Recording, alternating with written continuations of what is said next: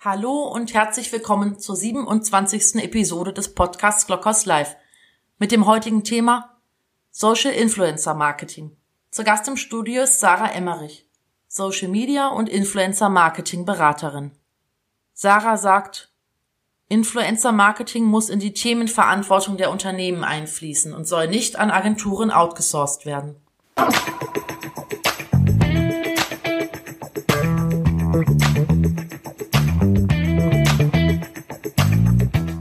Hallo, liebe Sarah. Hallo, Eckhard. Ich hoffe, du kannst mich hören. Wir können dich hören. Herzlichen Dank, dass du bei mir bist. Ich weiß, die letzte halbe Stunde war für dich ein bisschen anstrengend. Du hast in Berlin im Stau gestanden, wenn ich das richtig weiß. Ich hoffe, du hast ja. jetzt dennoch die Stimmung für ein gutes, aufschlussreiches Gespräch mit mir und hast nicht mehr Bremslichter und rote Ampeln vor dem virtuellen Auge. Nein, nein, äh, ich freue mich sehr auf unseren Talk. Wunderbar. Ich habe dich ja schon angekündigt, ich nehme dich so, dass es gar keine Vokabel, die du nennst, als Brückenbauerin war, weil du eben äh, ja nicht die Klischees bedienst, die so mit dem Wort Influencer oft einhergehen, die ja sehr oft so in die in die Richtung Stars und Sternchen abrutschen. Ähm, stell dich doch einmal vor, bitte, was tust du und was ist so deine Rolle in dem Bereich Influencer Marketing. Womit beschäftigst du dich Tag ein, Tag aus? Ja, womit beschäftige ich mich Tag ein, Tag aus? Äh, mit der Problematik, dass meine Kunden, die ich berate oder auch in der Umsetzung im Marketing quasi äh, unterstütze, ähm, dass die dieses Problem haben, die Generation Z oder die Generation Y oder ganz verschiedene Zielgruppen zu erreichen, vor allem digital im Marketing. Und ähm, ja, da helfe ich Ihnen in der Regel dabei, Ihre Social-Media-Strategie, Social-Media-Marketing ähm, überhaupt ähm, auf die Beine zu stellen oder zu verbessern, zu optimieren oder eben die Zusammenarbeit mit Influencern zu starten in der digitalen Welt, also mit Social-Media-Persönlichkeiten, ähm, die dann meistens ja vor allem das Branding verändern sollen von der Marke. Genau, und das ja, das mache ich für ganz verschiedene Kunden und damit beschäftige ich mich jeden Tag. Und ich habe äh, außerdem noch einen Podcast, wo ich mich auch mit der Generationsthematik ähm, zwischen den Generationen Y und Z beschäftige. Genau. Ähm, ich muss immer mal wieder nachlesen. Meistens lande ich dann bei Wikipedia. Wer ist denn jetzt welche Generation? Ich weiß, dass ich zu denen gehöre, die Babyboomer genannt werden. Ähm, sorgt doch mal für ein bisschen für Ordnung wer ist Generation XY und wer ist Z? Mhm. Also Generation Z ist meine Generation, die ist jetzt unter 25 Jahre alt, also ähm, grundsätzlich nach äh, 1995 geboren. Ähm, das ist also die aktuellste, jüngste Generation und man sagt, das sind die Leute, die ungefähr bis 2010 geboren sind. Ähm, für die Generation danach gibt es übrigens noch keine ähm, neue Bezeichnung. Davor sind äh, die Millennials, die man auch, ähm, ja, ich glaube, den Begriff Millennial hat jeder schon mal gehört. Das ist die Generation Y, Generation Y. Ähm, die ist zwischen 1980 und äh, 1995 geboren. Mhm. Also das sind Leute, die heute 25 bis 40 Jahre alt sind. Und äh, darüber steht die Generation. X. Das sind Leute, die zwischen 1980 und 1960 geboren sind. Genau. Okay. Klappt das im Bereich Social Media mit so Schubladen zu arbeiten? Ich stelle mal direkt am Anfang, sorry dafür, eine provokante Frage, weil ich habe neulich eine, also ich habe immer wahrgenommen, ich sagte ein extremes Beispiel, TikTok ist so das, das Netzwerk von äh, Jugendlichen für Jugendliche und habe eine Studie von Kanta Media gesehen, die auch von TikTok bestätigt wurde, dass 40 Prozent der TikTok-Medienkonsumenten älter sind als 24. Also wo, wo ist wirklich diese Generations-Echokammerwelt, wie weit stimmt die? Also wie weit passiert es dir nicht, dass nachher rutscht noch jemand aus der Generation Y in deinen Fokus? Also generell beschäftige ich mich im, äh, mit meinen Kunden gar nicht mal so stark ähm, mit dem Generationsthema, sondern eher mit spezifischen Zielgruppen. Ähm, trotzdem kann man natürlich ganz, ganz klare Merkmale allein schon zwischen Generation Y und Generation Z, wo die beiden sich unterscheiden, ähm, bemerken. Also ein ganz, ganz präsentes Beispiel ist zum Beispiel, dass die ähm, Generation Z, die also jetzt vor allem unter 25 ist, ähm, sich dadurch auszeichnet, dass ihr Privatsphäre wieder sehr wichtig ist, während zum Beispiel die ähm, Generation Y ähm, dafür bekannt ist, dass man halt wirklich sehr karrierefokussiert ist und dieses ganze Überstunden machen und ähm, viel zu viel arbeiten äh, quasi schon ähm, eigentlich ja schon cool ist, sexy gemacht wurde, was ähm, wo die Generation Z sich zum Beispiel mittlerweile, also die Leute, die jetzt gerade in die Karriere reinkommen zwischen 18 und 25, ähm, ganz klar von distanzieren und sagen, hey, ich will geregelte Arbeitszeiten und ich will nicht einen Burnout haben mit äh, Ende 30. Ähm, also da gibt es schon viele Unterschiede, mhm. aber man kann das natürlich nicht an einer Jahreszahl abgrenzen. Deswegen heißt mein Podcast zum Beispiel auch äh, zwischen Generation Y und Z, weil ich mich selbst auch, also ich selbst viele Merkmale bei mir von beiden Generationen sehe ähm, und auch 1998 geboren bin und mich da so ein bisschen dazwischen sehe. Und man kann es natürlich nicht nur anhand der Jahreszahlen definieren. Mhm. Also okay. es ist natürlich schwierig. Ähm, ja. Finde ich spannend, dass du, ja, finde ich auch wichtig, dein Satz. Man kann das nicht nur anhand der Jahreszahlen, sondern auch an gesellschaftlichen Werten der einzelnen Generationen so ein bisschen ausmachen. Das, äh, denke ich, ist, ja, gibt, gibt viel mehr Informationen, als da nur mit äh, mit, mit, mit, mit Schubladen äh, einzelne Altersgruppen zu beschreiben. Du selber nennst dich Social Media Native. Ich muss zugeben, als ich das erste Mal gelesen habe, war das für mich so just another buzzword. Aber desto mehr ich darüber nachdenke, desto spannender finde ich das. Und dann wird man so hergehen und sagen, mein, mein Opa war irgendwie so Bücherlesen Native äh, und mein Papa war Tageszeitungs Native und ich bin vielleicht von meiner von, von der Zeit, in der ich groß geworden bin, TV und Radio Native. Was, was, was macht ein Social Media Native äh, aus? Ich habe den äh, Begriff auch nirgends aufgeschnappt, muss ich ehrlich sagen. Ich habe das irgendwann einfach mal, weil es gibt immer diese Bezeichnung Digital Native. Mhm. Und da habe ich mir dann irgendwann die Frage gestellt, okay, was ist eigentlich ein Digital Native und was bin ich? Bin ich ein Digital Native? Nein, weil es gab schon vor mir, also die Generation vor mir hat schon viel mit digital zu tun gehabt. Ähm, ich bin aber in einer Zeit aufgewachsen, wo ich mit elf Jahren Facebook hatte. Also ich, ich bin ja in einem Alter mit Social Media in Kontakt gekommen, äh, das super entscheidend ist in der kompletten Entwicklung und wo man sich auch das einfach gar nicht mehr vorstellen kann ohne Social Media. Also nicht nur ohne das Internet oder ohne Smartphones, sondern du kannst es dir auch einfach gar nicht mehr vorstellen, wie es ist, in einer Welt ähm, nicht vernetzt zu sein, kontinuierlich über verschiedene soziale Netzwerke. Und ähm, ob das jetzt positiv ist oder negativ, ähm, das sei dahingestellt. Aber grundsätzlich in Social Media Native ist für mich jemand, der ähm, wirklich mit den sozialen Medien groß geworden ist, aufgewachsen ist und wo das natürlich eine maßgebliche, ähm, maßgeblichen Ein Einfluss auch hatte auf die Entwicklung ähm, im, im Kopf, im Privaten, aber bei mir halt eben auch im Geschäftlichen. Nun ist es ja. Social Media, wenn man das so in diese Buchtageszeitung Fernsehreihenfolge eingliedern darf, so dass die erste Medienwelt, die auf Interaktion basiert. Ich meine, beim, ja. wenn ich als Kind Fernsehen geguckt habe, dann konnte ich eben nicht zurückschreiben, finde ich langweilig, was ihr da macht. Ähm, verschmilzt ist für dich das Thema Medienkonsum und Medienpräsentieren oder Mediencreation, verschmilzt das miteinander? Wie, wie tickt ein Social Media Native?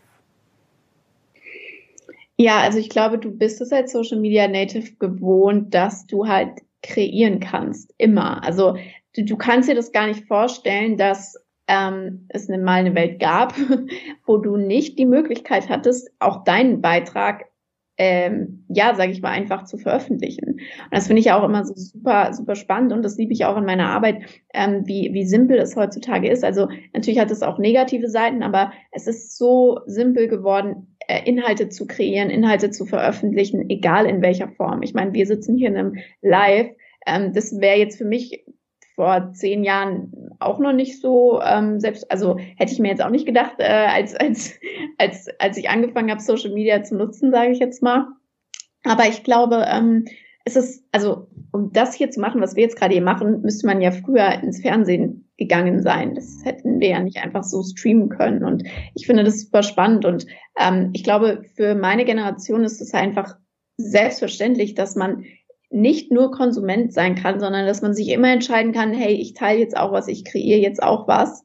Und ähm, das ist einfach zu einer Selbstverständlichkeit geworden. Mhm. Ja. ja, also das ist für ganz viele aus, auch wenn ich mich jetzt, meine, deine Worte machen mich schon sehr alt, dass du sagst, du kannst dir das gar nicht vorstellen, wie da Menschen überleben konnten. Ähm, Medienkonsum und Medienerstellung sind für mich immer noch zwei Paar Schuhe. Und ich glaube, ich bin an der Medienwelt viel näher dran als, als viele andere.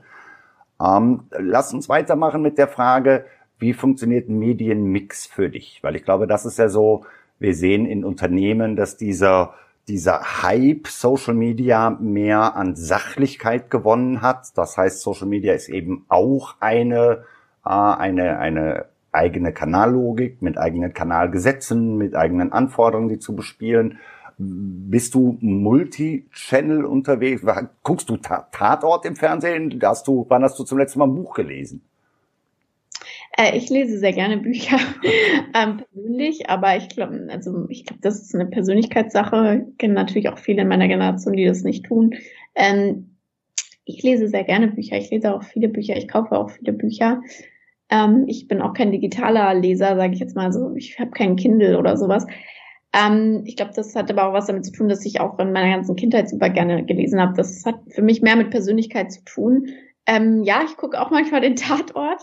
Mhm. Ich habe aber beispielsweise keinen Fernseher. Das heißt, wenn ich den Tatort gucke, dann würde ich das immer auf meinem Laptop tun oder ich würde das tun, wenn ich meine Mama besuche und äh, mit ihr Sonntagabends den Tatort gucke. Also ja, ich hoffe, das hat deine Frage beantwortet. Äh, ja, sehr gut, sehr gut. Das finde find ich ganz spannend, dass du das sagst, weil ich glaube, das war auch was, was wir bei, mit Rundfunkanstalten vor 15 Jahren schon besprochen haben, dass da helle Köpfe gesagt haben, die die Community-Bildung im Wohnzimmer, dafür wird Fernsehen das richtige Device bleiben. Das, das, die, die digitale Interaktion ist mit Sicherheit lineares Fernsehen heute eher verstaubter Kram. Aber die Familie guckt Wetten, das ist, glaube ich, hat auch heute eine Daseinsberechtigung, auch wenn es leider Wetten, das nicht mehr gibt. Nicht mehr gibt. Lass uns über deinen, über deinen Werdegang kurz sprechen. Du hast gesagt, mit elf zum ersten Mal einen Facebook-Account. Ähm, werde jetzt nicht die Erziehungsfragen stellen, wie kann das denn sein in so einem jungen Alter? Aber wie, wie sah deine Reise aus? Du hast ja nicht als Beraterin angefangen, sondern hast ja erstmal selber als, ja, als junge Dame, die postet, die sich dann den Titel Influencer verdient, es bis, bis in die Beratung dich durchgearbeitet. Erzähl uns so ein bisschen von dieser Reise. Wie, wie geht das? Ja, wie geht das? das ist eine gute Frage. Ähm, ich glaube, als ich mich vor fünf Jahren, nach meinem fünf Jahren, viereinhalb Jahren ähm, selbstständig gemacht habe, nach meinem Abi, da gab es ja die Berufe, die ich jetzt mache, in Deutschland nicht. Also da hat niemand oder sehr wenige haben nach einer Social Media Beraterin oder einer Influencer Marketing Beraterin gesucht. Ähm, mittlerweile ist es halt einfach gang und gäbe und ist die Nachfrage auch riesig. Das sehe ich ja jeden Tag in meinem, in meinem geschäftlichen Alltag. Oh, jetzt bei mir ist das Bild gerade ähm, ziemlich, ziemlich verpixelt. Ich weiß nee. nicht, ob es bei euch Bild ist okay, bei gut. mir super und auf Sendung auch super. Und dein Inhalt ist erst recht super. Alles weiter. Dann liegt es an mir. Ähm, wie bin ich dazu gekommen? Genau, ich habe ähm, selber immer Social Media genutzt, was man ja schon daran äh, sieht, wie viel ich das gemacht habe. Und ich habe, ich glaube, ich habe mit zwölf getwittert. Also ich habe mich immer sehr viel damit beschäftigt, mich interessiert für viele Themen und irgendwann habe ich mich dann auch interessiert fürs Thema Marketing und dann wurde halt das Thema Social Media Marketing auch immer interessanter und mir war irgendwie immer schon relativ klar, dass Social Media auch eine sehr relevante Rolle spielen wird, nicht nur für Content, also dass Leute Inhalte kreieren, sondern natürlich auch für Unternehmen und das ist die wichtigste ähm, Plattform sein wird, auch für die Menschen, die sie jeden Tag nutzen. Mhm. Und deswegen ähm, ja, habe ich mich in dem Bereich selbstständig gemacht, habe früher, wie du gesagt hast, auch selber eine, eine Reichweite aufgebaut auf, auf Instagram beispielsweise, habe mit Unternehmen gearbeitet, mit großen als Influencer quasi. Und ähm, dann hat es auch angefangen, dass ich beispielsweise für andere Leute Instagram-Accounts aufgebaut habe oder gemanagt habe, dass ich als Head of Social Media gearbeitet habe. Und dann wurde äh, 2017, 2018 das Thema Influencer Marketing in Deutschland super präsent und ähm, in dem in dem Zeitraum habe ich bei einem Festival gearbeitet und habe sehr, sehr viele ähm, Influencer ähm, auf Festivals eingeladen, auf Großevents und habe dadurch ein sehr gutes äh, Influencer-Netzwerk aufgebaut, würde ich mal sagen, in Deutschland. Und das hat dann sich weiterentwickelt, dass ich ähm, eher in die Schiene gegangen bin, ähm, ja, Unternehmen dahingehend zu beraten, weil ich gemerkt habe, dass die Nachfrage einfach nach dem strategischen dahingehend, wie positioniere ich mich auf Social Media, wie mache ich Influencer Marketing, wie fange ich überhaupt damit an, dass das halt eine riesen Problematik ist, weil viele Unternehmen haben ja eine super Marketingabteilung, die haben ja Ressourcen, ähm, die haben Budgets, aber da fehlt dann teilweise einfach das Native Verständnis ähm, für Social Media oder für Influencer. Und mhm. da setze ich an, sage ich mal. Du hast eben gesagt, die Unternehmen kommen ja auch auf dich zu, weil ich glaube auch auch die ja mehr und mehr Branchen eben das Thema Influencer Marketing äh, einfach in die in die Prioritätenliste mit aufnehmen müssen. Was ist die Erwartungshaltung, wenn ich mit einer Influencer Beraterin spreche? Ist das einfach guten Tag, ich möchte gerne Reichweite kaufen? Ich weiß, die Frage provoziert dich, aber darum stelle ich sie. Was was, was mache ich, wenn ich mit dir rede? Also wo wo hilfst du dem Unternehmen?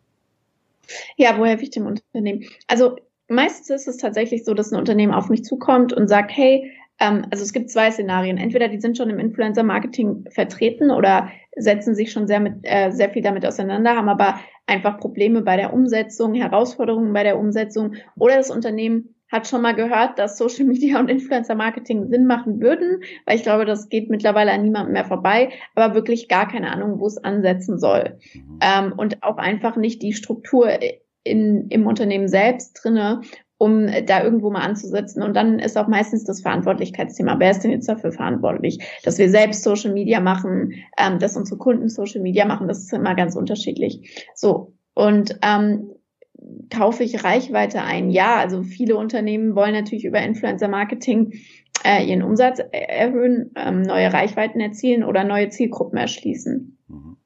Oft ist es dann aber so, dass ich tatsächlich in einem Workshop drinne sitze mit dem Kunden und dann geht es um viel mehr. Also dann geht es darum, hey, wie sind wir als Marke überhaupt ausgerichtet? Wen wollen wir überhaupt erreichen? Wen erreichen wir eigentlich aktuell? Und wen wollen wir eigentlich in der Zukunft erreichen? Wo wollen wir eigentlich in fünf Jahren stehen? Und dann geht es meistens echt wirklich viel mehr um Branding und Brand Positioning, ähm, wo Influencer Marketing halt eine Riesenrolle spielen kann, wenn man das verändern will oder verbessern will. Und das ist dann meistens ähm, das, worum es dann auch am Ende wirklich geht. Und ähm, ja, genau. Das finde ich auch das Spannende. Und das ist ja auch, und dann höre ich auch auf, dir Komplimente zu machen, zumindest hier für den Talk wo ich dich so als die, als die Ausnahmepersönlichkeit wahrnehme, dass du einfach hergehst und sagst, wir müssen viel tiefer in die, in die strategische Zusammenarbeit mit Unternehmen gehen, als einfach nur nach, nach Stars und Sternchen und Reichweite zu rufen. Da finde ich auch so diese Thematik, meine, auf der einen Seite äh, machst du natürlich sehr glaubhaft, dass du die Sprache Generation Z, dass du die Formate Social Media kennst. Wie hast du dir erarbeitet, dass auch eine, eine Corporate dich, dich ernst nimmt, dass man mit dir auf Augenhöhe über, über Branding spricht? Das ist eine gute Frage. Also manchmal, ähm, da bin ich auch total transparent. Also es gibt auch Momente für mich, wo ich im Workshop sitze und denke, wow, das ist einfach eine Ehre, oder was heißt eine Ehre, aber ähm, das ist wäre vor zehn Jahren undenkbar gewesen, dass ich jetzt, ich meine, ich habe ja auch kein Studium in dem Bereich oder so abgeschlossen. Ich habe mein Abitur abgeschlossen und ich habe mich mit wahrscheinlich mit nichts mehr in meinem Leben beschäftigt als mit Social Media und Influencer Marketing. Mhm. Ähm, und dass ich dann in einem Unternehmen auch wirklich viel bewegen darf mit meinem Input ähm, zu dem Thema und auch viel verändern kann ähm, oftmals. Und ich, ich glaube, das ist, ich kann es dir nicht sagen, also ich glaube, dass viel ähm, mit Referenzen und Empfehlungen einfach einhergeht. Also ich werde halt eigentlich immer weiter empfohlen und ähm, ich kann dir ja auch nicht sagen, wie viele Unternehmen es vielleicht schon gab, die aufgrund von meinem Alter oder aufgrund von meiner äh, fehlenden ähm, Jahre, jahrzehntelangen Erfahrung vielleicht nicht mit mir gearbeitet haben. Okay. Ich kann dir nur sagen, es gibt auf jeden Fall sehr viele Unternehmen, die mit mir in den letzten Jahren gearbeitet haben, vor allem auch dieses Jahr, ähm, die mich zu Rate gezogen haben. Und das hat bestimmt ganz, ganz viele unterschiedliche Faktoren, warum die das mit mir gemacht haben. Ähm, wie du sagst, ich kann das Thema, glaube ich, glaubwürdig rüberbringen und beziehungsweise ähm, habe auch einfach, bin einfach unfassbar gut, gerade in der deutschen, ähm, deutschen Social Media und Influencer Marketing Szene drinne ähm, und kann da einfach einen Blick auf ein Unternehmen werfen, was jemand anders einfach vielleicht nicht so gut kann, weil er sich nicht so lange damit beschäftigt hat wie ich. Mhm. Du bringst natürlich auch eine, eine riesige Selbstsicherheit damit rein. Ich glaube, auch das spielt eine ganz große Rolle. Dass du jetzt alleine meine Frage beantwortet hast mit, ich sitze manchmal auch im Meeting und denke mir, was ist denn hier los?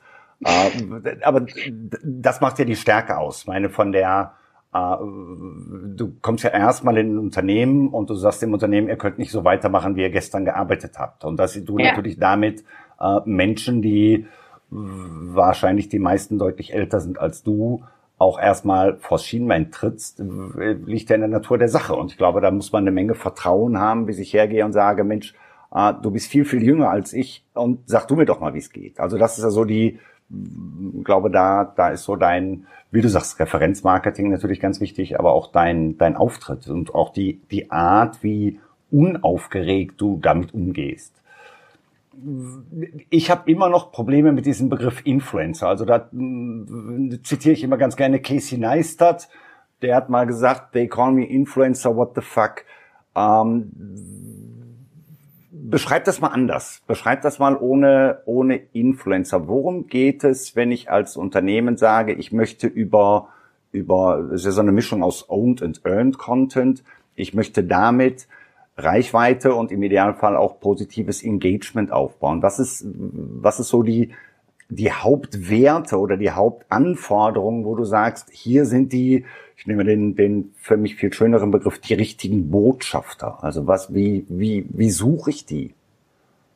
Ja, äh, super Frage. Wie, wie suche ich die? Also erstmal zur ersten Frage. Ähm, ein Influencer ist im Endeffekt ja einfach nur ein Mensch, der eine gewisse Reichweite hat auf Social Media, egal ob das 1000 oder 100.000 oder eine Million Follower sind. Ähm, es ist einfach ein Mensch, der Inhalte teilt und damit viele Menschen erreicht und beeinflussen kann. Mehr ist es nicht so.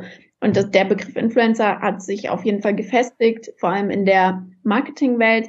Influencer wollen meistens selber nicht mehr Influencer genannt werden, weil es in der Gesellschaft leider aus vielen meiner Meinung nach sehr sehr dummen Gründen, ähm, sage ich mal, ähm, einfach negativen, negativen Beigeschmack hat. Ähm, Influencer sind eigentlich Content Creator, also sie teilen und erstellen Inhalte auf allen möglichen Plattformen und in allen möglichen Formen. Und wie finde ich sie? Da muss ich mir erstmal Gedanken darüber machen, was ist denn überhaupt mein Ziel? Wen will ich erreichen? Weil die eigentlichen Stars sind immer die Follower und nicht der Influencer selbst. Das heißt, ich muss mir Gedanken machen, wer muss dem Influencer folgen? Und nicht, also ich muss mir aber beides Gedanken machen, wenn ich mit einem Influencer arbeiten möchte. Und zwar, wie muss der Influencer sein und wie, wie passt der zu uns? Also ähm, welcher Influencer würde zu uns passen vom, vom, vom Branding und allem her? Und dann ist aber natürlich viel entscheidender meiner Meinung nach noch ist, wen erreicht der Influencer? Wer sind die Follower? Wie alt sind die? Wo kommen die her? Ähm, mit was beschäftigen die sich? Und ähm, das sind die zwei wichtigsten Punkte, über die ich mir klar werden muss. Und dann kann ich sehr leicht Influencer finden über Agenturen, über äh, Mitarbeiter, über Tools, also ähm, oder über die Social Media Plattform selbst. Also grundsätzlich ist es ja nicht schwer, Influencer ausfindig zu machen. Ähm, ich muss mir aber trotzdem erstmal klar sein darüber, warum will ich denn Influencer ausfindig machen und wie, wie müssen die sein und wen müssen die erreichen. Mhm. Aber so direktes Influencer-Management, Influencer-Vermittlung machst du nicht. Dein Auftraggeber bleibt das Unternehmen und du, du bist Trusted Advisor, würde man, glaube ich, neuhochdeutsch sagen. Richtig verstanden? Nee, doch, das mache ich auch. Also ähm, ich habe keine Influencer unter Vertrag. Ich bin ja, ja kein, okay, ja. Ich, ich bin kein Management. Mhm. Aber natürlich vermittle ich Influencer. Das heißt, ich bin ja immer zwischen Unternehmen und Influencer.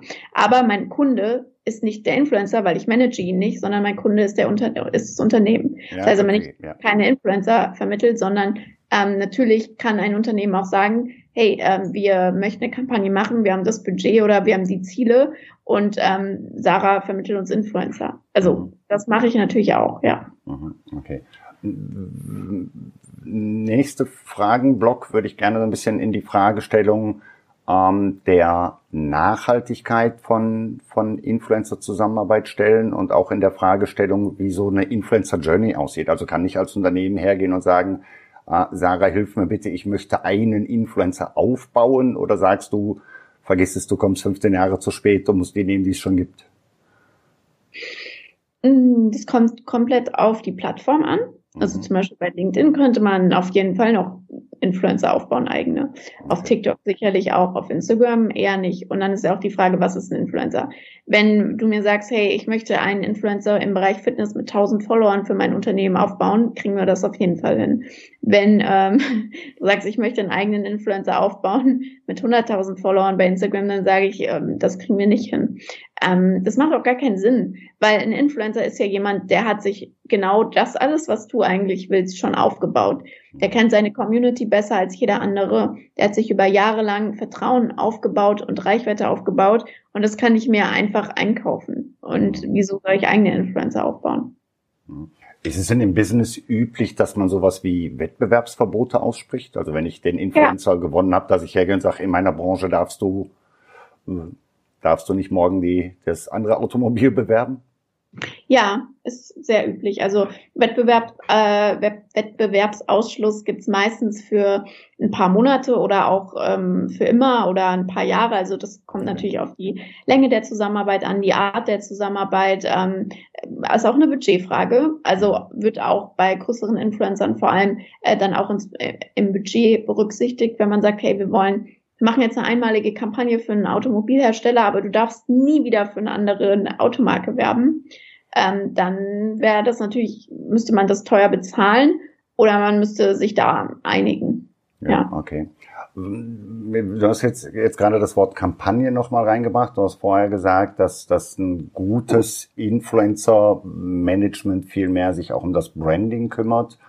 Ähm, ich sehe da zwei Arten von Influencer äh, Präsenz am Markt. Das sind einmal die Kampagnen-Influencer-Geschichten, also die für eine Kampagne irgendwo äh, was tun und andere, die eine Marke begleiten. Ist, ist das, gibt's beides oder sagst du nur das eine ist richtig? Kannst, kannst du es nochmal formulieren? Aber ich, ich Na, du hast eben gesagt, dass Influencer-Zusammenarbeit auch sehr viel auf die Marke des Unternehmens einzahlt und was ja. ja, um erfolgreich zu sein, auch eine gewisse Nachhaltigkeit sein muss. Und ja. auf der anderen Seite gibt's ja Influencer-Aktionen im, im klassischen Werbebereich, wo einfach Paid Content mit Influencern für eine Kampagne eingesetzt wird. Und wenn die Kampagne abgelaufen ist, ist der Influencer auch aus dem, aus dem, aus dem Blickfeld für dieses Unternehmen weg. Ja.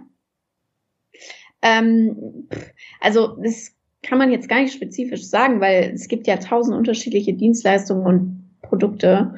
Ähm, es gibt super viele, viele Sachen oder Kampagnen, bei denen kann eine einmalige Zusammenarbeit mit Influencern Sinn machen. Zum Beispiel, wenn ich einen Kinofilm bewerben möchte. Mhm. Ähm, und es gibt super viele Szenarien, wo das gar keinen Sinn macht, einmalig mit einem Influencer zu arbeiten. Okay. Es ist immer eine Budgetfrage, es ist immer eine Zielfrage, es ist immer eine Frage, was ist das Produkt, was ist die Dienstleistung, die, die beworben wird. Ja. Okay. Aber so eine, das wäre das eine typische Frage, die, die du mit Unternehmen diskutierst? Ist das deine, deine Beratung, das dann auch individuell rauszuarbeiten? Ja, also meistens, wie gesagt, kommen die Unternehmen ja auf mich schon mit einer Problemstellung zu. Ähm, und dann ist meistens schon klar, also klar wollen sie das dann auch öfter von mir wissen, hey, was macht Sinn?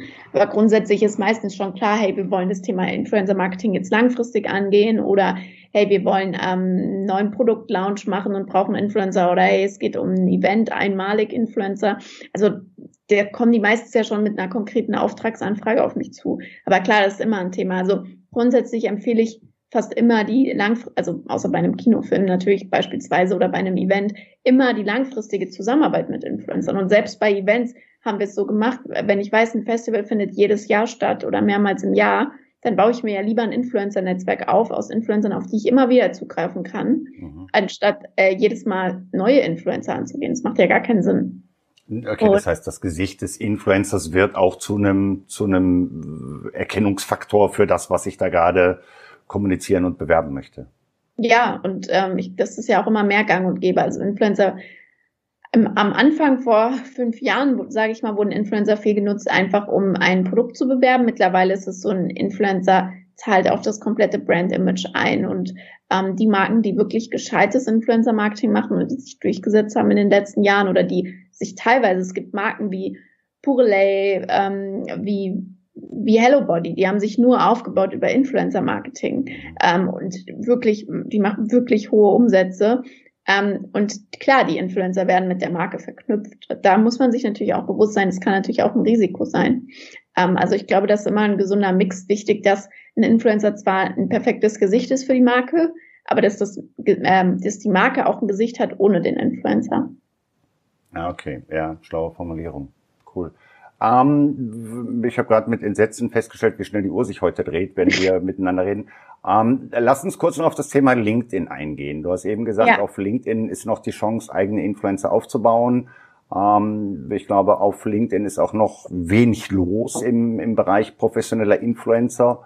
Ähm, wie, was ist so deine, deine Wahrnehmung für, für das Thema Influencer Marketing auf LinkedIn? Also, dass die, die Plattform ist ja nicht, nicht für Unterhaltungswert bekannt, während Influencer ja oft über Unterhaltung transportiert werden. Wie sind die Spielregeln Influencer Marketing LinkedIn? Sorry, die Frage wurde jetzt immer länger, während ich sie gestellt habe.